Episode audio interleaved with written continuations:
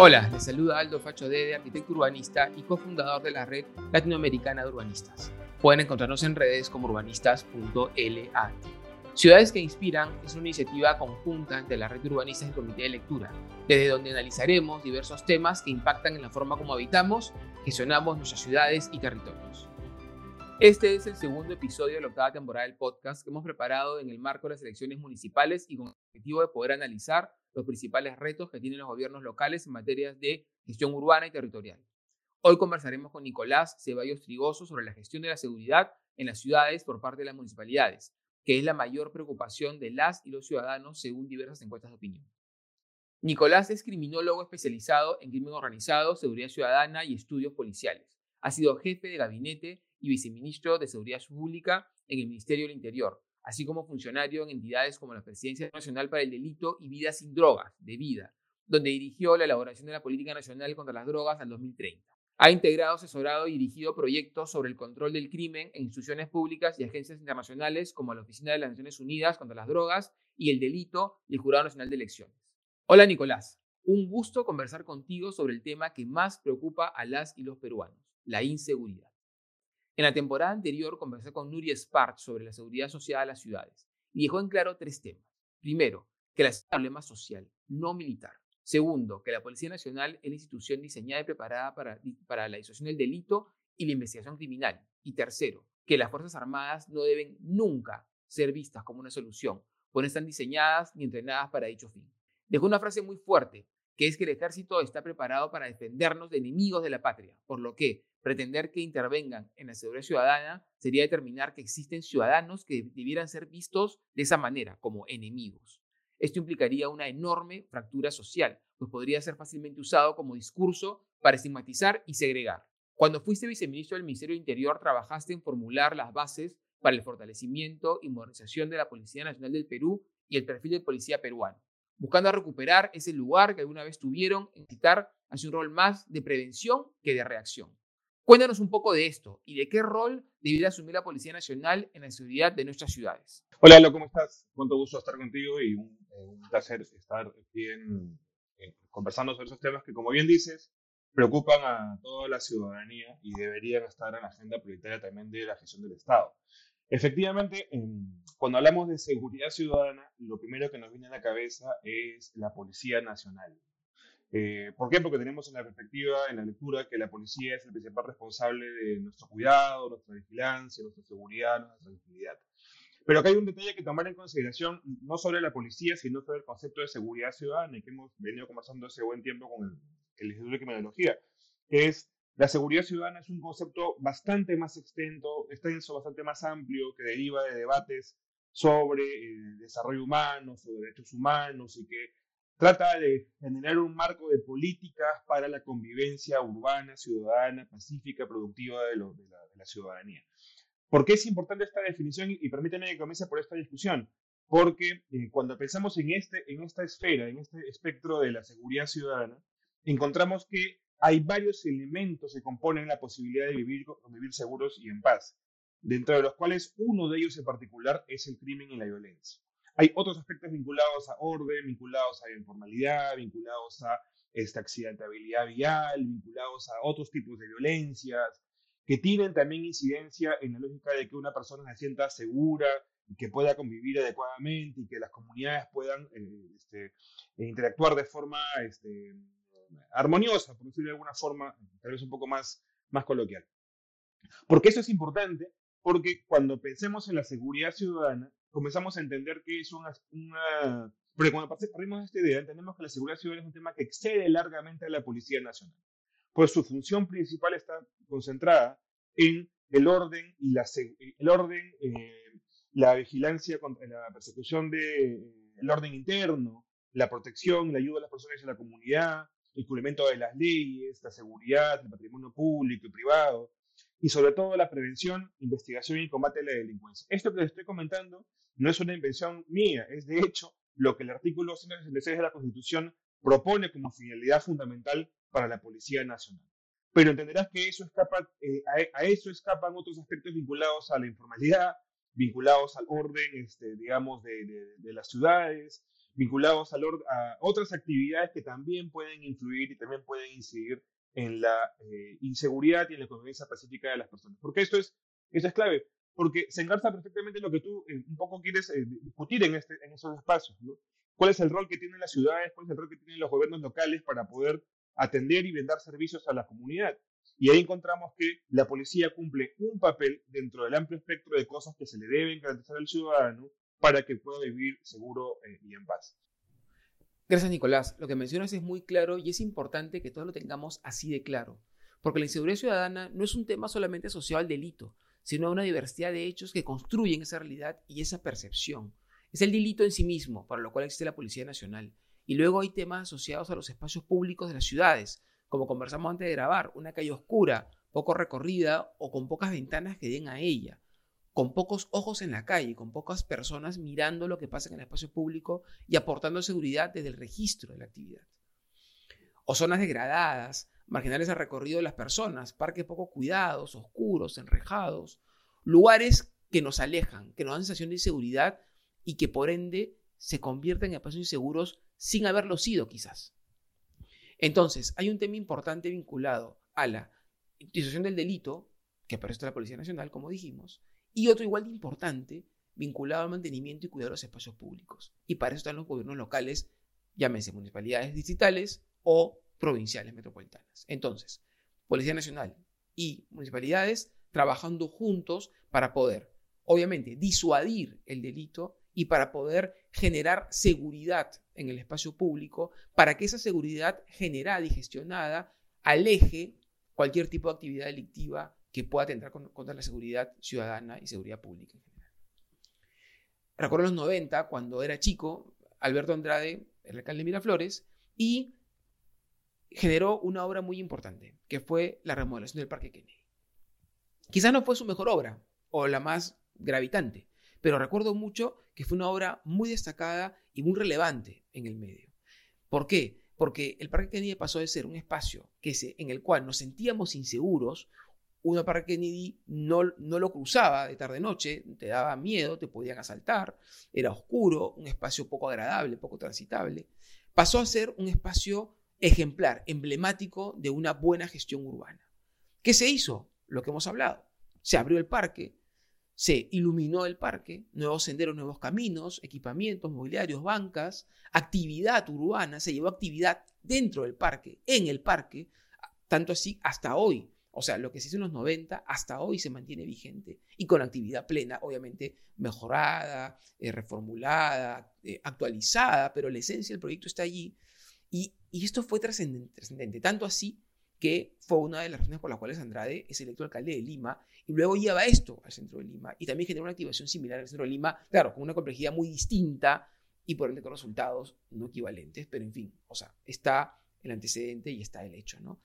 Y esta y, además fue replicado en todo el Perú. Yo recuerdo en esa época eh, viajaba, digamos, por el, por el Perú, por temas de, estudios o con mi padre, y veía cómo en diferentes ciudades del país, del misma Lima, pero por el Perú también, se replicaban parques Kennedy, o sea, elementos del parque Kennedy, la banca, la reja, la portada, y no era porque no tenían otras ideas, era porque se había convertido en un símbolo de modernidad, de seguridad, de buena gestión y buena práctica. Entonces vemos cómo tan importante como una policía activa, eficiente, al servicio ciudadano, es una gestión urbana activa, eficiente y al servicio del ciudadano. Y aquí, Nicolás, me gustaría hablar de otro tema asociado a la gestión de la seguridad, que es el rol del serenazgo municipal.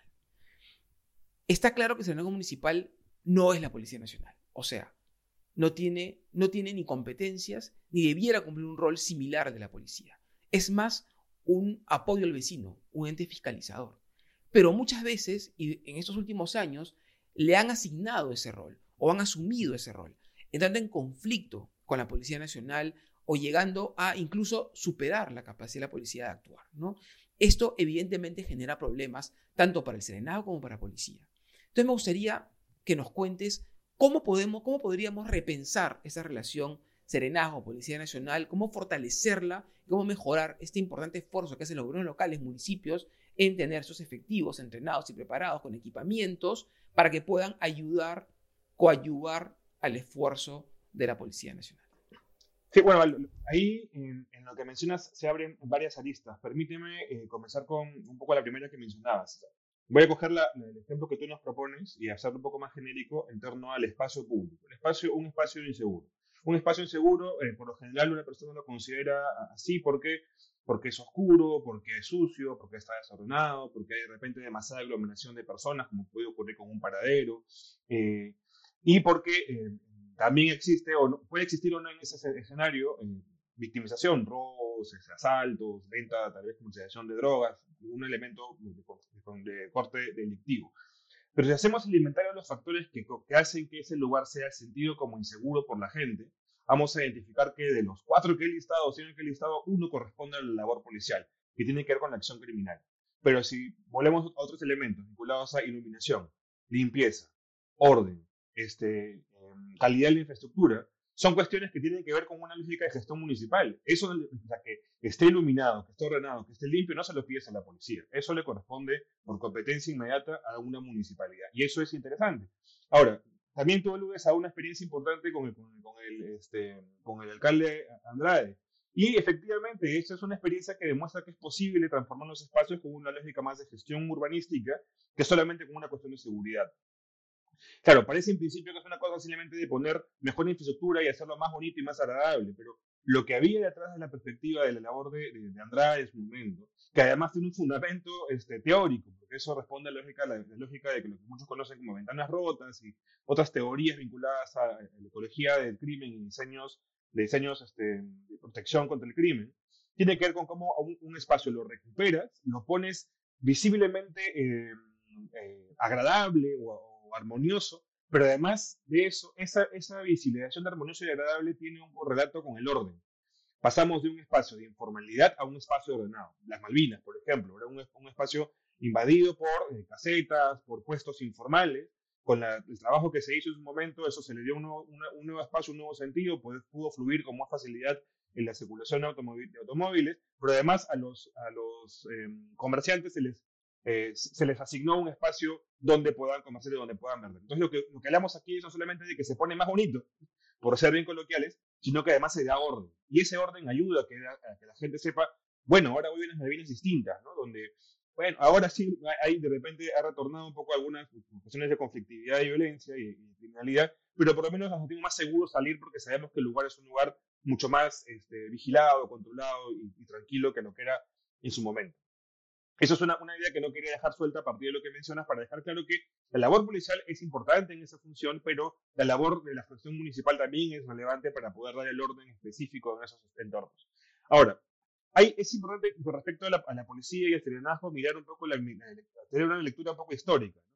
Eh, eh, el Perú ha tenido en los últimos 30, 40 años dos grandes problemas de seguridad el principal ha sido el conflicto armado interno, el, terrorismo, Sendero Luminoso, el MRTA, marcó la agenda de inseguridad este, peruana durante, durante un buen tiempo. Y eso es importante, ¿por qué? Porque a, partir de este problema de seguridad hubo una transformación importante en los, en, los, cuerpos de la fuerza pública peruana, entre ellos la policía. A finales de los 80, en el 88, se unifica la Policía Nacional del Perú con el objetivo de poder eh, tener una respuesta más eficiente contra Sendero Luminoso y contra el terrorismo. Y de hecho, a partir de esa unificación también se incorpora en la discusión policial una doctrina antisubversiva muy fuerte. ¿Por qué eso es importante? Porque esta doctrina antisubversiva tiene una parte de una, premisa, que es entender que eh, la subversión, el terrorismo, tiene una dinámica social y comunitaria bien, particular. O sea, suele o, utiliza en todo caso a la población, a la comunidad, para poder camuflarse, para poder llevar a cabo sus actividades. Y eso, eso implica que eh, los cuerpos de seguridad tengan que mirar a la comunidad de forma distinta, con otro, con un ánimo, no quiero decir de sospecha, pero sí con un ánimo de preocupación porque en cualquier momento algo este, puede aparecer subrepticiamente. También hablábamos hace, unos días, eh, contigo antes de la grabación, eh, sobre lo siguiente, ¿no? cuando en los 80, 90 pasaba frente a una comisaría un carro con las luces apagadas, la, la gente de la comisaría se preocupaba porque eso era evidentemente un coche bomba. Hoy día, si pasa un carro con luces apagadas, lo que esperaríamos es que la policía no se, no se guarezca, sino que la policía salga a ver qué cosa ocurre. Eso en los 80s, 90s era absolutamente impensable porque eso podía acabar con efectivos policiales eh, muertos como ocurrió en muchas oportunidades. Pero ese, ese elemento doctrinario es clave, ¿por qué? Porque si bien eh, a finales de los 90, a finales de los 2000, se transforma la preocupación de la seguridad y comienza una preocupación por la seguridad más urbana y ciudadana, lo que no ha cambiado en ese proceso ha sido la, eh, la dinámica, no, o no ha cambiado del todo, o no ha cambiado todavía del todo, la dinámica y el enfoque que tiene la policía frente a la comunidad. ¿Por qué? ¿Y eso qué, tiene, que tiene, qué, implica? Que eh, hay una necesidad importante en la policía de poder terminar de comprender que el problema de la seguridad es un problema de corte social, ciudadano, urbano, y ya no, no arrastrar esa lectura de la policía que encuentra en la comunidad un posible enemigo, un posible, un posible, una posible amenaza. Eso eh, muchos van a decir, oye, Nicolás, ¿qué estás hablando? La policía no piensa así. Y sí, efectivamente, desde hace unos años la policía comenzó a incorporar un discurso comunitario bien interesante y bien importante. Sin embargo, aún hay rezagos en la formación policial, hay aún rezagos en algunos sectores que encuentran en la policía esa lectura de, lectura de un posible enemigo. Eso es preocupante. Y de hecho, eso también se, conlleva con teorías este, del derecho penal sobre el derecho penal enemigo y la forma de responder de forma anticipada a las emergencias y a, los, riesgos. ¿Por qué te menciono esto? Porque cuando hablamos de la lógica de transformación policial, hablamos de la necesidad de que ese discurso y esos lineamientos de política que ya existen en la policía comiencen a convertirse en prácticas cotidianas y cercanas. Y eso se traduce en una, una figura muy concreta, que es que las policías, que la policía peruana comience a entender a la comisaría, el espacio más cercano al ciudadano, como el buque insignia de su relación con los ciudadanos, con la ciudadanía, con el vecino. Entonces, eso significa una transformación significativa del espacio de provisión del servicio más cercano a los individuos. Y actualmente lo que vemos es que las comisarías no necesariamente son, eh, lamentablemente, espacios acogedores, espacios eh, cómodos, espacios que generen un mínimo de confianza y un mínimo de, de, tranquilidad. Yo siempre, siempre decimos esto cuando conversamos con la gente de la policía. No conozco a casi nadie que vaya a una comisaría con una buena noticia. Si tú vas a una comisaría es porque algo malo te ha pasado. El problema está en que cuando llegas a esa comisaría encuentras condiciones muy precarias. Entonces, eh, si ya llegas con una mala noticia a un, lugar precario, descuidado, te sientes poco atendido, poco valorado, poco apreciado por el Estado en tu, ejercicio ciudadano. Ahora, eso también afecta a los propios policías porque prestan servicios en lugares que son, que muchos de ellos se caen a pedazos. Lamentablemente muchos de ellos se caen a pedazos y tiene que ver también con la calidad que el servicio, y eso afecta también en quien, en está dando el servicio, ¿no? Una cosa es que tú des un, que tú tienes a la gente o a alguien este, que viene con un problema sumamente tenso, pero lo atiendas desde, un espacio cómodo, agradable, con recursos, y otra cosa es que lo atiendas desde un escritorio que no se renueva hace 30 años y un techo que se está cayendo también. O sea, también tiene efectos sobre la calidad de la atención y eso a veces no lo tenemos en claro. Hago el paréntesis para entrar al tema del serenazgo y perdón que me extienda, pero es importante ver también eso en, en temporal. El serenazgo, de hecho, surge a finales también de los, de los 80s, 90, eh, mediados de los 90 como una con un mecanismo de respuesta a la inseguridad ciudadana, la inseguridad urbana. ¿Por qué? Porque teníamos efectivamente a la policía concentrada en la lucha contra subversiva.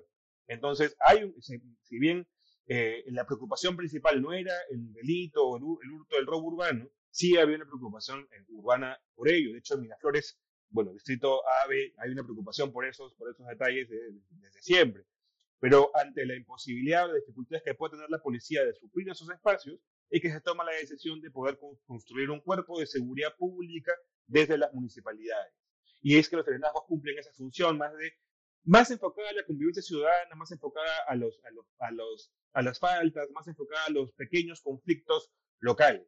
El problema está que con el paso, es que con el paso del tiempo, la transformación de las necesidades de seguridad de, nuestras ciudades, eh, esa figura del serenajo, en lugar de ir perdiendo espacio, como creo que ha debido ocurrir, y la policía recuperando su espacio, ha ocurrido lo contrario. El serenazgo ha ido ocupando cada vez más espacio y la policía se queda un poco en, la, lógica de que no tiene recursos para mejorar sus capacidades, eh, y, pero igual se les exige, igual, no, igual tiene que cumplir su función. Entonces, tú volteas a mirar algunas municipalidades de la, del Perú y vas a ver que el serenazgo tiene los mejores uniformes, las mejores cámaras, las mejores camionetas, hay, hay, municipalidades en las cuales los serenazgos se visten de comando. Pero el problema está en que la policía este, no mejora sus capacidades, su, infraestructura, sus equipamientos, eh, y a pesar de que ellos son los que tienen la principal responsabilidad de relacionamiento con la comunidad para la de seguridad, el serenazgo sí, a pesar de que no tienen esas competencias y esos elementos. Entonces ahí tenemos una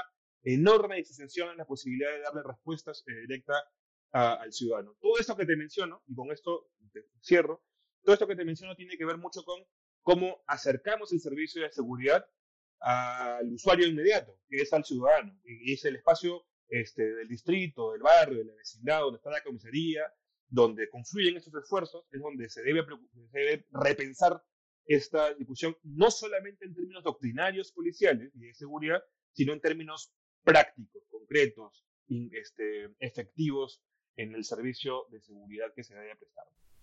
Oye, Nicolás, pucha, brutal lo que has mencionado. O sea, tú la tienes súper clara en estos temas y por eso te pedí conversar. No había conectado el tema del terrorismo con este cambio de percepción que se tuvo desde la ciudadanía con la Policía Nacional. Es verdad, o sea, hubo un cambio importante en el rol de la policía en nuestros barrios. Cuando era niño, el policía era la persona de confianza, a quien debíamos acudir cuando algo no sucedía. Algo no sucedía, perdón. Y en mi juventud, en plena guerra con el terrorismo, la policía tuvo que dejar los barrios para ir a combatir a los terroristas. Y nosotros pasamos de tenerles confianza a tenerles miedo, porque podían detenerte y no sabías qué iba a pasar. O sea, obviamente, en el combate al terrorismo sucedieron importantes violaciones de derechos humanos y esto, y la policía no estuvo exento a ello. Y eso generó un miedo y una fractura con la sociedad. Pero asimismo, también, la policía también le tuvo miedo a la sociedad. ¿Por qué? Porque en esas personas a las cuales ellos cuidaban, que veían como amigos a sus vecinos, pasaron a ser personas que podían también atacarlos y matarlos. O sea, el ciudadano al que debía proteger pasó a ser el enemigo que podía atentar contra él y matarlo. Entonces hay, hubo una desconfianza mutua que nos alejó muchísimo. Y eso se vio también en las comisarías como edificaciones y como espacios urbanos este, circundantes. ¿no? O sea, las comisarías pasaron a ser búnkers o sea, espacios totalmente cerrados y protegidos, a los cuales nos alejábamos. No yo no me sacaba la comisaría, no te acercabas, algo que tenías que por una cosa ya inminente, ¿no? porque no sabías qué, con qué te ibas a encontrar y qué podía pasar. Y a su vez la policía se, se protegía y se alejaba del ciudadano. Luego de la rota del terrorismo, no hemos trabajado como sociedad para recuperar la confianza y volver a tejer esos lazos con la Policía Nacional de cara a poder protegernos mutuamente de los diversos grupos que amenazan nuestra seguridad e integralidad. Y lo mismo pasa en lo urbanístico. O sea, las comisarías siguen siendo espacios a los que no queremos acercarnos, que no transmiten seguridad ni confianza. La Policía Nacional viene haciendo esfuerzos importantes para poder reconectar con la sociedad. O sea, hace poco, el año pasado, ganó un premio a las buenas prácticas en gestión pública con un proyecto que buscaba justamente eh, liderar eh, junto a los vecinos la mejor integral de la seguridad. Y este año eh, ha sido bueno, se, ha presentado con otra práctica y entiendo eh, está finalista. Dentro de poco sabremos si va a ser reconocida como, como una buena práctica o si, o si va a recibir un nuevo premio. Pero a ver, dos años, dos menciones o dos premios, súper bien. O sea, hay un esfuerzo de la parte de la Policía Nacional en reconectar. Pero claro, no termina, son esfuerzos importantes, pero no termina de ser un esfuerzo integral. ¿No es cierto? Y por el lado de la ciudadanía, lo mismo, y los municipios. O sea, no estamos terminando de entender qué rol debiera cumplir los municipios, y ahí el serenazgo, del que hablamos, ¿no es cierto? ¿Qué rol debe cumplir el serenazgo en ese apoyo a la policía? Apoyo. No sin, evitando, perdón, entrar en conflicto con sus competencias, pretendiendo ser un agente de seguridad que no lo es, y más bien asumiendo su rol de servicio al vecino y de soporte a la policía en su labor de prevención del delito. En ese sentido, me gustaría que nos cuentes cómo podríamos reequilibrar esta balanza entre policía y serenazgo, cómo podríamos em, volver a, digamos, seguir trabajando juntos, mejorar el trabajo en conjunto para que tanto el esfuerzo de la Policía Nacional como el esfuerzo de los gobiernos locales, que invierten mucho dinero en seguridad ciudadana, pueda servir mucho más y finalmente llevarnos a nosotros como ciudadanos esa percepción de seguridad que tener como condición natural del uso del espacio público. Mira, ahí hay varias, discusiones también. Em, em, creo que la más complicada y de fondo es, y que además arrastra muchos temas, muchos otros temas de política pública, es terminar de entender, entendernos como una sociedad post-conflicto. ¿Por qué eso es importante? Porque implica eh, comprender que nuestras prioridades de políticas, de políticas y también políticas, eh, han, han, han, cambiado. Entonces, ya no es eh, el terrorismo, ya no es el principal, la principal amenaza, sino es la inseguridad en función de, de algunas, algunos temas. Aquí hay un tema que también quiero, que quiero comentarte que es clave, que es una, un segundo elemento vinculado al enfoque es otro, otro error que cometemos en el diseño, de las, en el, al pensar la política de seguridad, es pensar la seguridad como un eh, servicio en sí mismo. ¿sí? La seguridad es un elemento transversal. tú tienes que brindar seguridad en función de las actividades humanas. ¿sí? Tú no vienes seguridad por dar seguridad, tú vienes seguridad a, quien va al paradero. Tú vienes seguridad a quien va a un mercado. Tú vienes seguridad a quien va a una escuela. Tú vienes seguridad a quien va a una a, quien está en su casa. Entonces, la seguridad es una condición. Entonces, cuando piensas eso, cuando piensas eso, entiendes lo siguiente, entiendes que tienes que pensar tu, provisión del servicio de seguridad en función de las rutinas de las personas, en función de las actividades humanas. Y imagino que en, tu cabeza de arquitecto y urbanista comienzas a hacer, una conexión entre, oye, pero el diseño de los espacios públicos también se, los espacios también se hace en función de las rutinas y las, y las dinámicas y los flujos de los sujetos. ¿no? Cuando tú diseñas un, centro comercial, lo haces en función de cómo circulan o fluyen las, personas para poder eh, buscar que accedan a servicios algún, algún consumo o demás elementos. El tema de nuestra seguridad es que se disponen, por ejemplo, más cámaras, se disponen, por ejemplo, más patrullas, se disponen, por ejemplo, más personal o más armamento. ¿En función de qué? La pregunta que le haríamos en todo caso al gestor local, el gestor de la, propio de la propia policía es, ¿en función de qué? Discutíamos, por ejemplo, con algunos, con algunos colegas, muy, muy, muy por encima, eh, sobre las dificultades de la prestación del servicio de patrullaje de la, de, la, de la policía ante la comunidad. Y lo que nos decía, lo que nos decían algunas personas con las que hablábamos es que yo no puedo hacer patrullaje porque no tengo municiones. Y no puedo hacer patrullaje porque no tengo armamento, este, armamento este, eh, en adecuadas condiciones o no puedo hacer patrullaje porque no, porque no tengo eh, chalecos antibala. Entonces, claro, uno dice, sí, pues efectivamente hay un elemento de seguridad que es importante para la policía, pero la pregunta es, si el objetivo para tu de tu patrullaje es relacionamiento con la comunidad, con los vecinos, con los comercios locales, realmente la prioridad es la munición, el armamento y el chaleco antibalas. O sea, esa es la forma en la que quieres relacionarte con los, con los individuos o sea, queda para la discusión. En algunos contextos, sin duda, es necesario, sobre todo cuando son lugares inseguros y peligrosos. Pero si vas a un barrio, este, a un barrio que es más, más este, urbano, más tranquilo, donde la, la relación, donde no, hay mucha conflictividad, este, no sé si efectivamente sea lo más idóneo ir armado hasta los dientes. ¿no? Tal vez esa no es la prioridad. Vuelvo nuevamente a la discusión es, comencemos una, un, un, asunto que hay que comenzar a discutir con profundidad es estamos pensando la seguridad en función de qué. De, y nuestros espacios urbanos también demandan, demandan eso, porque, por ejemplo, este, Miraflores es una ciudad, un distrito turístico. Entonces queda claro, de turístico empresarial, por decirlo de alguna forma. Entonces queda claro que la seguridad en Miraflores es una seguridad que estar enfocada al servicio de turismo. Pero hacemos un contraste, por ejemplo, con la Victoria, que es un lugar comercial e industrial, donde hay dos de los principales, donde están un enorme conglomerado económico como Gamarra, y además donde están, están todos los, los, terrapuertos este, formales e informales de transporte interprovincial, entendemos que hay que pensar la seguridad en otro tono.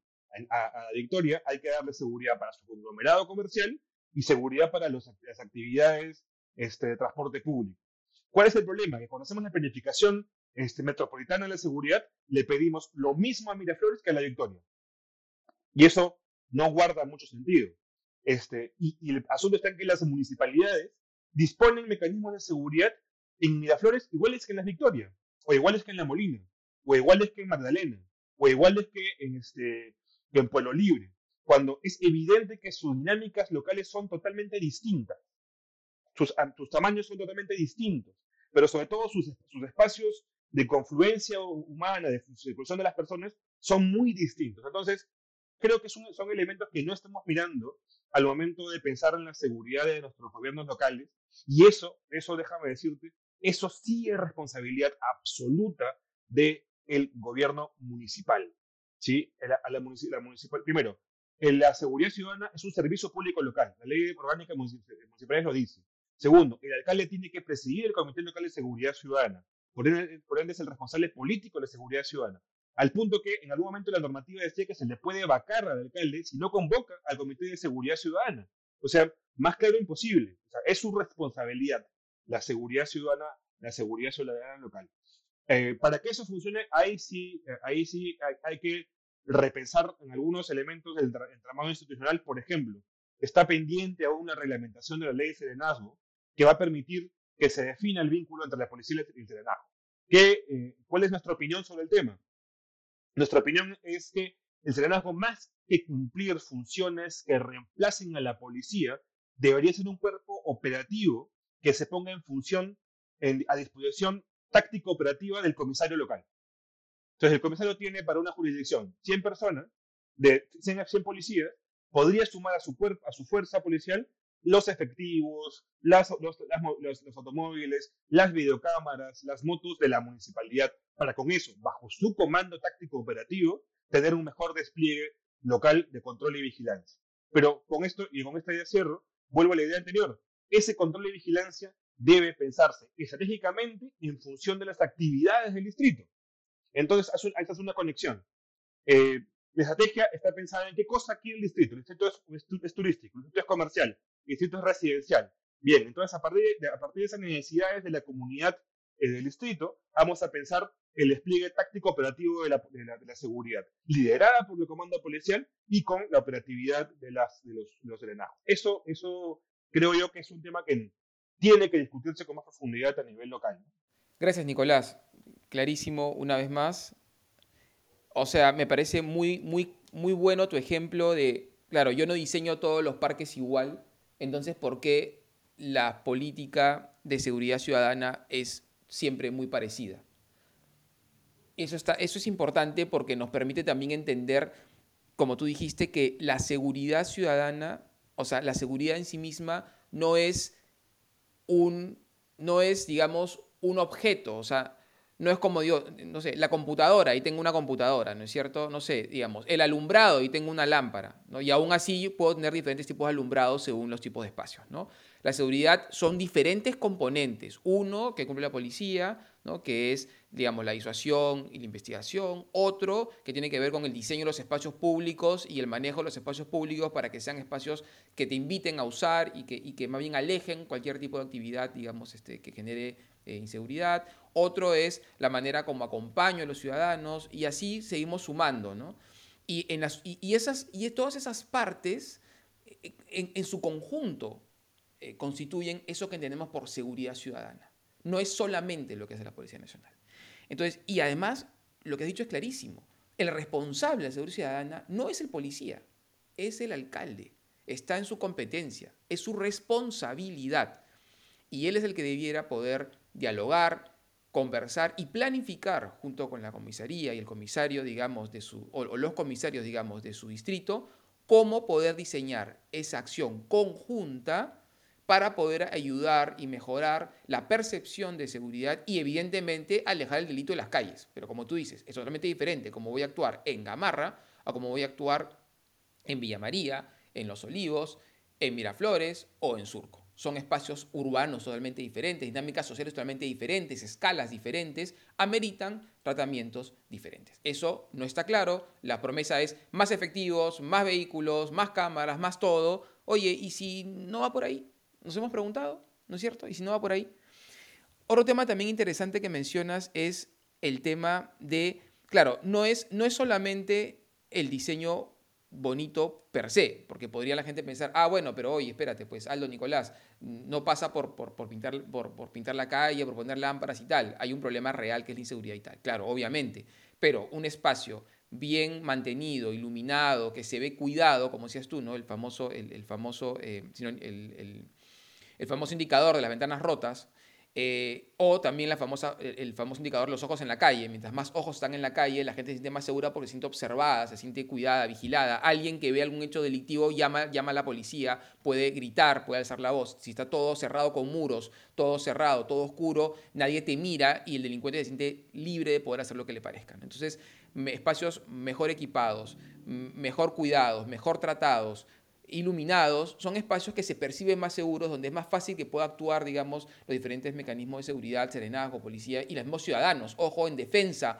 de las personas. Está pasando mucho, Nicolás, en la ciudad. Cuando eh, hay personas en la calle, hay gente que está atenta, sucede un hecho delictivo, la gente misma sale y reacciona y defiende y ayuda a la persona agraviada y luego viene obviamente la policía de serenazgo y demás. Entonces es, como dices tú, un tema integral y conjunto y así es como debería entenderse y como debería exigirse que se enfoque.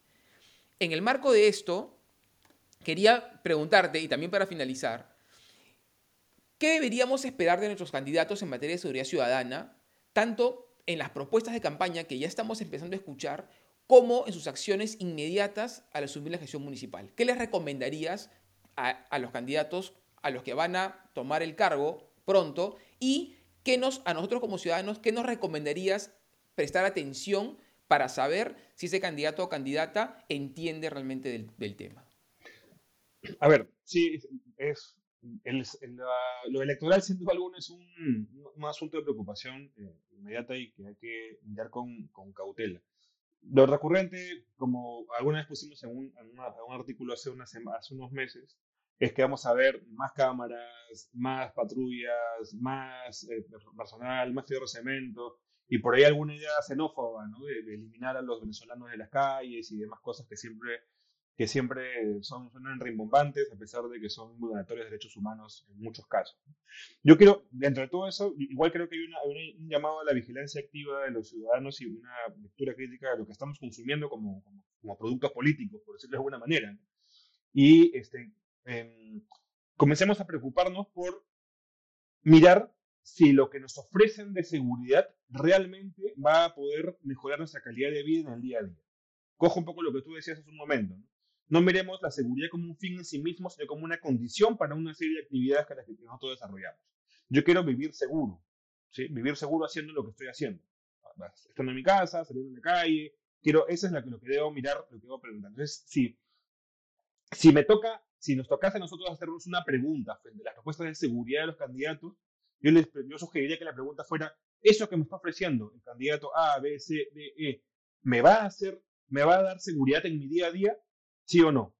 Y, y sugeriría también que la, gente, que nosotros evaluemos si lo que nos han ofrecido, si se parece a lo que nos han ofrecido antes, y eso que nos han ofrecido antes efectivamente nos ha dado seguridad. O sea, ya nos han ofrecido más cámaras, ya nos han ofrecido más patrullas, ya nos han ofrecido hasta declarar en emergencia en la ciudad. Y a todo eso que nos han ofrecido, este, una pregunta, ¿cómo lo han implementado? Y segundo, en el caso, en supuesto de que lo hayan implementado bien, ¿de verdad nos proveyó de seguridad? Entonces, esa es una, discusión que creo que debemos tener eh, todos y todas solamente de nuestros candidatos. Dentro de eso hay un tema que yo sí quiero, que quiero me, si permíteme un poco eh, profundizar. Esta es la idea de la recuperación de los espacios públicos. Y claro, tal vez nos vamos a poner un poco concentrados en esta discusión, pero una cosa es recuperar un espacio y otra cosa es recuperar un espacio público. Porque la recuperación del espacio público implica una discusión de la recuperación activa del espacio. Si no, no sería público. Entonces, ¿cómo reconstruyes el, eh, cómo reconfiguras ese lugar peligroso, sucio, este, que genera poca atracción o atrae delincuencia, para que no solamente sea bonito, estéticamente agradable, sino que además sea productivo, socialmente productivo. No me refiero a que pongas un negocio, me refiero a que la comunidad se pueda eh, encontrar en ese lugar y jugar, y eh, eh, conversar, y discutir, y divertirse, y hacer lo que ellos consideren que quieren hacer. Entonces, creo que eso es, eso es clave cuando pensamos en la recuperación de espacios públicos, pensar no solamente en ponerlos eh, bien iluminados, bien pintados, bien decorados, este, sino en cómo hacerlos que se transformen en lugares de encuentro de la, ciudadanía. Pasa muy seguido que en muchas, muchas localidades lo que ocurre es que recuperan el parque, lo cercan y es una enorme maceta. Linda, preciosa, muy bonita para la foto y para el Instagram, pero finalmente es una maceta. O sea, nadie la puede usar. Y lo que importa es que ese espacio sea un espacio, y de hecho, al cerrarlo, lo convierte en un espacio conflicto, porque quien entra se vuelve un transgresor. Entonces, la idea es que tú recuperes ese espacio y le des uso. ¿Y cómo le puedes dar uso? Hay una cosa que, que, que se aprecia poco, y he visto en muchas otras ciudades, es denle espacio, por ejemplo, para el uso de los adultos mayores.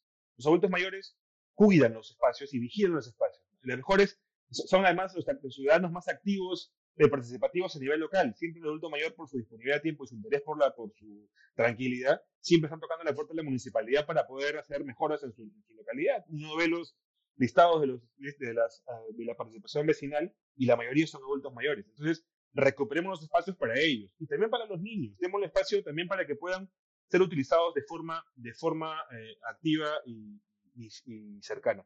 Creo que son cosas que eh, tenemos que eh, comenzar a discutir y comenzar a, pensar, pero vuelvo nuevamente, y con eso cierro, a la, idea, a la idea de esta pregunta que me propones. Preguntémonos si lo que nos están ofreciendo nos va a realmente garantizar hacer, llevar nuestra rutina diaria de forma segura. Si nos damos cuenta de que no, efectivamente no, entonces pongamos en duda lo que ese candidato nos ofrece, porque no va, porque no nos va a dar, no nos va a dar seguridad. Oye, gracias Nicolás, de verdad súper la conversación.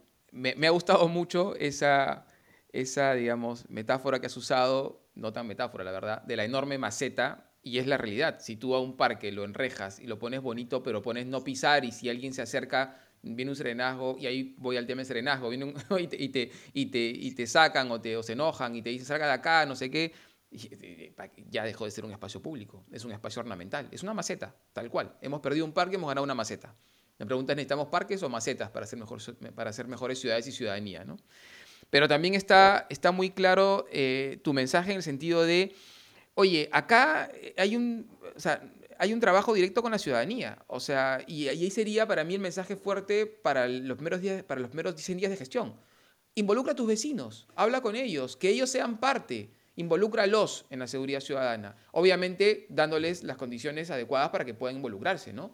Que, ellos sean parte activa del cambio. Con ellos implemente el cambio. Y obviamente, si pusiste cámaras y sigue todo igual, el problema no eran las cámaras. Hay que mirar más allá de, de las soluciones rápidas, ¿no es cierto? Y buscar en la profundidad del problema, dónde están las claves para poderlo activar. Gracias Nicolás. Por mi parte, me despido hasta una nueva visita a aquellas ciudades que nos inspiran y apasionan. Muchas gracias por escucharnos.